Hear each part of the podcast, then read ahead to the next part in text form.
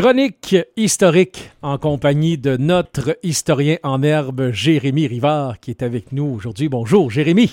Bonjour mon cher Simon. Bon matin. Comment vas-tu? Hey, ça va super bien ce matin. Aujourd'hui, de quoi est-il question?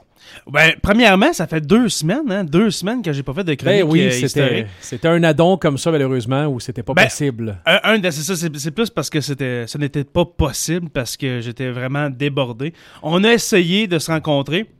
Parce que des fois, on, en- on préenregistre, etc. Mais là, c'était vraiment impossible. Et puis, euh, c'est ça, cette semaine, on va y aller avec la conquête du Nord. Alors, on parle surtout de la BTB. Ah ok, je pensais que tu étais pour parler de Game of Thrones, mais non, mais je, je comprends le, le- le nord, pas le nord-nord dans euh, imaginaire, le, le vrai nord, tu sais, la l'Abitibi. Ouais, le, le True North, le Toronto, hein, c'est ça. Ouais, c'est ça. non, je, je veux parler de la BTB ce matin parce que, euh, dans le fond, ça n'a pas été colonisé en même temps que, que le Témiscamingue. hein. Le Mhm. Témiscamingue, c'est plus vers la fin des années, euh, euh, des années 1800 avec Ville-Marie, 1886, etc. Il y en a plusieurs qui pensent que l'Abitibi est plus vieille que le Témiscamingue, mais Absolument pas. C'est le Témiscamingue qui a été colonisé en premier, puis ensuite Et les de gens loin. Ben et de loin, on parle de quasiment, euh, quasiment un bon 40 ans. là. Comme il faut. Si on parle de Ville-Marie et puis euh, après ça, mettons Rouen, etc., on parle de 40, euh, ouais, ça, 40 ans. Mais dans le fond, pour, pour la BTB, c'est surtout, on va commencer ça en 1898.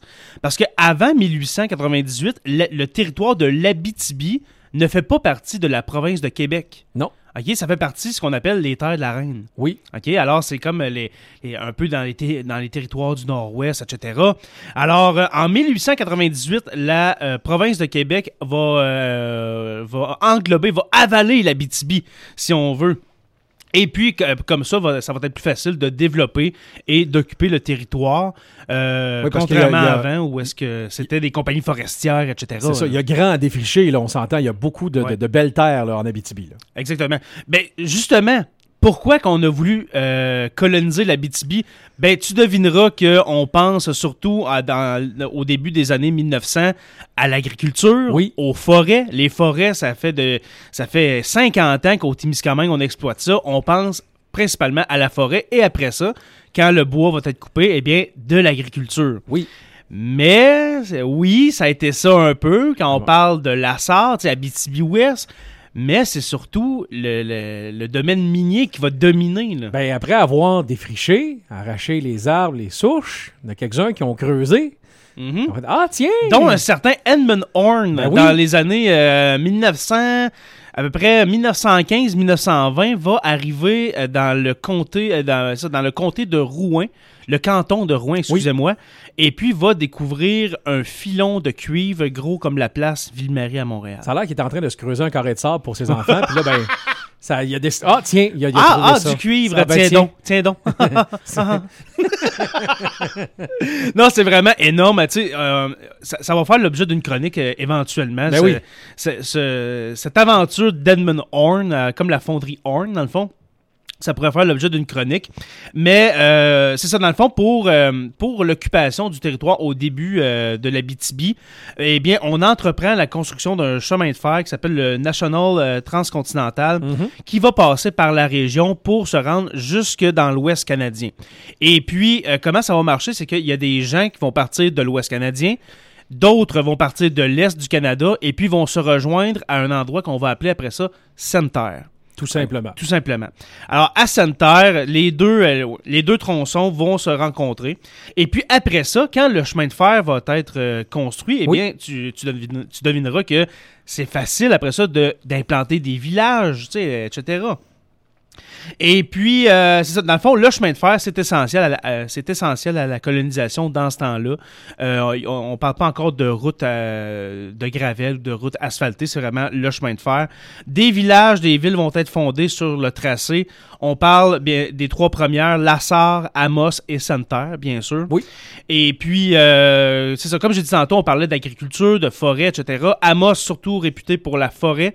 dans les années qui vont suivre, Santerre aussi.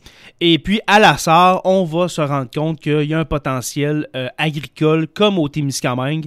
Euh, ils, ont, ils ont un, microclimat particulier à la Exactement, exactement. Et puis c'est moins rocheux. Oui. C'est moins rocheux qu'à Rouen, Val d'Or, Malartic.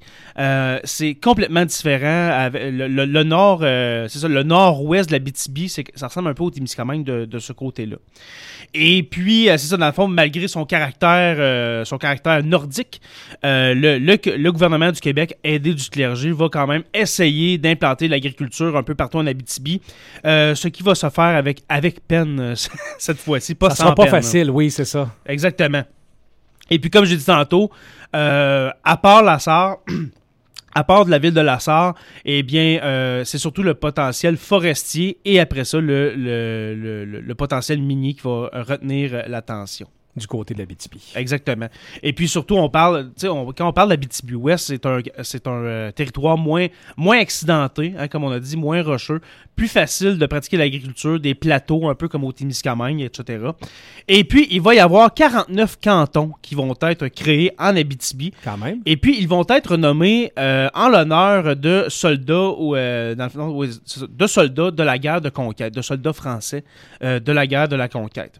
Et puis, après ça, quand on va incorporer, justement, quand on va avoir fini d'incorporer l'Abitibi, eh bien, la frontière québécoise, la frontière nord, ça va être à partir de la rivière Eastman, contrairement à avant, où est-ce que ça, s'arrêtait au canton de Rouen, alors le nord du Témiscamingue.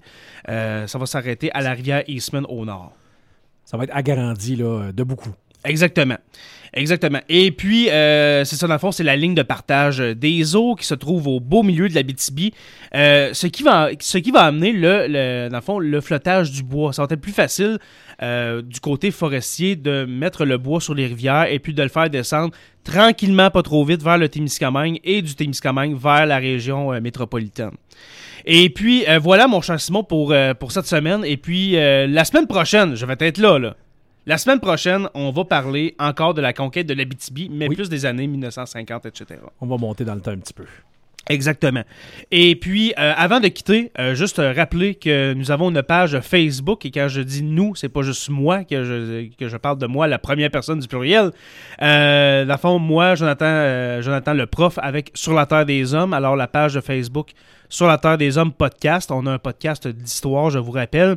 Et puis notre Patreon, si vous, euh, voulez nous encourager un peu financièrement à hauteur de 1-2 dollars par mois, je répète par mois, eh bien c'est le patreon.com barre oblique SLTDH. Alors, euh, à la semaine prochaine, mon cher.